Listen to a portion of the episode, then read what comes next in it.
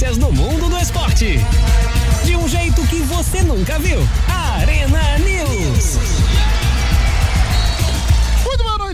Hoje, 28 de setembro, segunda-feira, agora são 6 horas em ponto. Eu sou o Fabiano Fusaro. E eu, Matheus Goli. E com o apoio do Garage Gastrobar da Sky Electron Made e da Glaucio Lisboa Preparação Física, este é o Arena News com resumo das últimas notícias do mundo do esporte. De um jeito que você nunca viu. E são só notícias boas e começo com um texto assim. Eu sou o Fabiano Fusaro e este foi o Arena News que eu coloquei errado aqui. Já, Já acabou. Muito né? obrigado pela sua participação. Fabiano Fusaro não aguenta segunda-feira e desmaia ao vivo, assim como João Cleber. São 20 segundos de programa, o programa mais rápido da história da Líder FM. Vamos começar falando de porradaria, meus amigos. E não é futebol. Vou Ah. falar de UFC.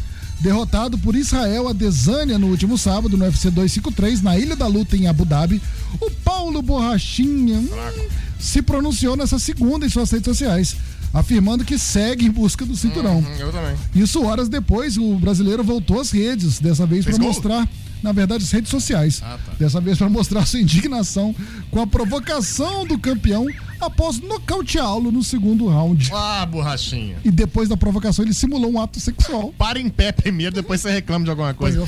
Naucateado por Adesanya no segundo round, o lutador mineiro de 29 anos prometeu que o desfecho será diferente se encontrá-lo de novo no octógono. Essa é velha, você é fraco e é isso, isso, mesmo. o cara não tinha nenhuma derrota, não tinha? Cara, bem. Eu, eu, eu tô com um, um ranço desses, desses brasileiros no masculino. As mulheres as mulher do UFC estão tirando onda, os homens estão me dando raiva só.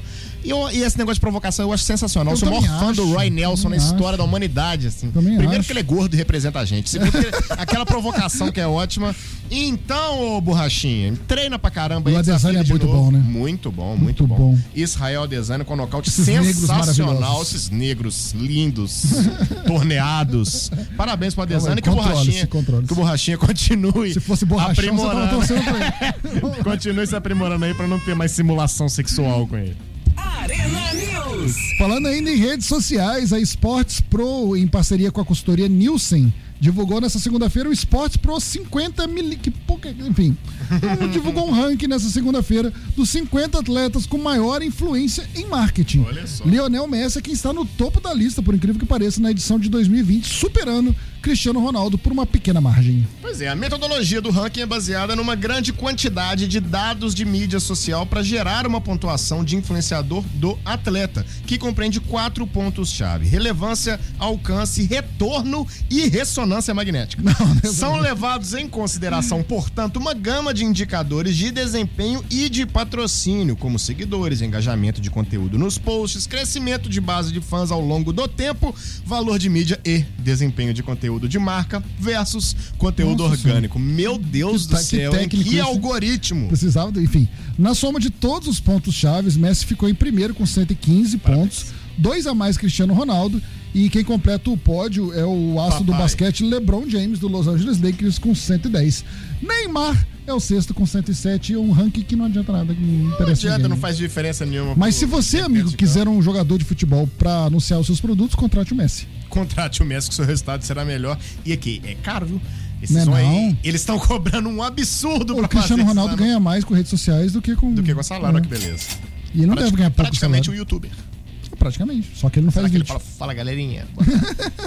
Se inscreve no canal. Se inscreva no canal. Quase um terço da Série B já foi disputado e o Cruzeirão cabuloso ainda busca reforços para a disputa da Série competição. Vivendo o ano de maior reformulação de sua história, não, de uma história quase centenária e com uma crise financeira sem precedentes, acumulando, já chegou a um bilhão já na verdade. Em dívidas, o clube já contratou quase dois times de reforço, sendo que alguns até já foram embora da toca da raposa. Reforço é Lamentável, brincadeira, né? né? Contratou dois times de seres humanos que Pois na verdade é. não tem capacidade nenhuma. Alguns eu, eu Cara, desconfio, inclusive. Ninguém. Não são seres humanos. Ninguém entende de futebol lá dentro do Cruzeiro. Isso a gente pode atestar. Em Ninguém. alguns clubes, inclusive no Fluminense, que nós vamos Claro. falar daqui a pouco, mas enfim. Contando que. Que risada palhaçada é essa? Contando com o Matheus Índio e Giovanni Piccolomo. Que diabo de jogador é esse? Que Era só chegaram. Giovanni. É porque como tem o lateral esquerdo ridículo que eles não Ah, terminaram ainda, inventaram o entendi. Picolombo. Ah, o, Jo- ah, o meio-campo aquele? É, que era do Goiás. Giovanni meio campo que chegaram a Belo Horizonte na última semana, o Cruzeiro chega a 21 aquisições, sem contar atletas que voltaram de empréstimo. As duas últimas contratações acertaram todos os detalhes com a Raposa, mas ainda aguardam o clube resolver a pendência na FIFA para serem registrados. O Cruzeiro que acertou a volta também do Zé Eduardo, né, do atacante. Do atacante. Esse estava bem, realmente, É. lá na América de Natal e tudo. E o Sassá O Lotelli Sassá que tá lá. na área. Timaço. Podia ir pro Corinthians. Emprestado pelo Palmeiras pela segunda vez, o atacante Ivan Angulo também está nessa situação, mas já foi contado como reforço em março, quando chegou pela primeira vez. No fim de julho, ele retornou ao Palmeiras a pedido do Luxemburgo, mas não foi aproveitado pelo Pofechô e em breve ficará novamente à disposição da Raposa. Depende também Sacanagem, de né? liberação da FIFA. Ele já tinha liberação da FIFA, aí voltou pro Palmeiras, perdeu a liberação, agora tentar no Cruzeiro de novo tem que ter a liberação. É, somente goleiros não foram contratados pelo Cruzeiro. Até pela soberania de Fábio Barrigudo no setor. Meias e atacantes com seis caras novas em cada posição foram os setores mais reforçados. Apenas dois zagueiros e dois volantes chegaram à toca. Reforçados há controvérsia, É, né? pois é. Enumerados, massificados, mas reforçados mesmo, não dá pra saber. É muita draga que tem. Repito, o Cruzeiro é o pior grande que eu já vi atuar na Série B. É, e joga quarta-feira contra a Ponte Preta E vai é, perder. que situação. Tá perdendo de todo mundo. Arena News.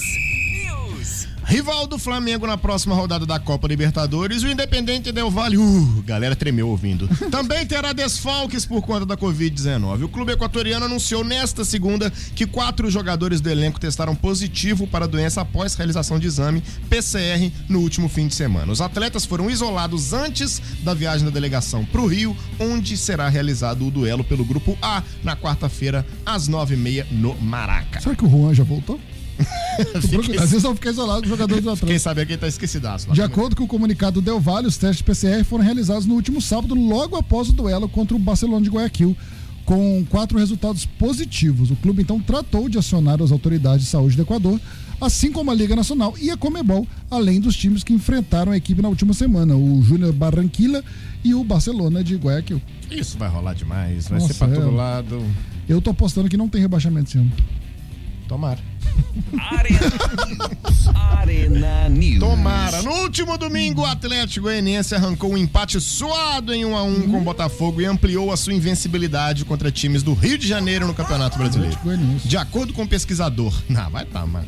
O Grasler Paulo, do Gerliezer. futebol de Goiás. Gerliezer é o nome do cara. ué, mas a culpa Dois é hambúrgueres. A culpa é da mãe dele, realmente. É. Do futebol de Goiás, com Z. Esta é a maior sequência invicta do Dragão contra Cariocas na história dos campeonatos brasileiros. Eu já sabia disso mesmo sem pesquisar. É, que dados ridículos também. No Brasileirão, de- no Brasileirão de 2020, o Atlético Goianiense venceu os jogos contra o Flamengo e Vasco e empatou contra Fluminense e Botafogo. Além disso, em sua última participação, quando foi rebaixado em 2017, o clube goiano terminou aquela edição invicta nos últimos dois jogos contra o Carioca, não significa nada. Foi uma vitória por 2 a 1 sobre o Glorioso e um empate 1 a 1 com o Tricolor Carioca.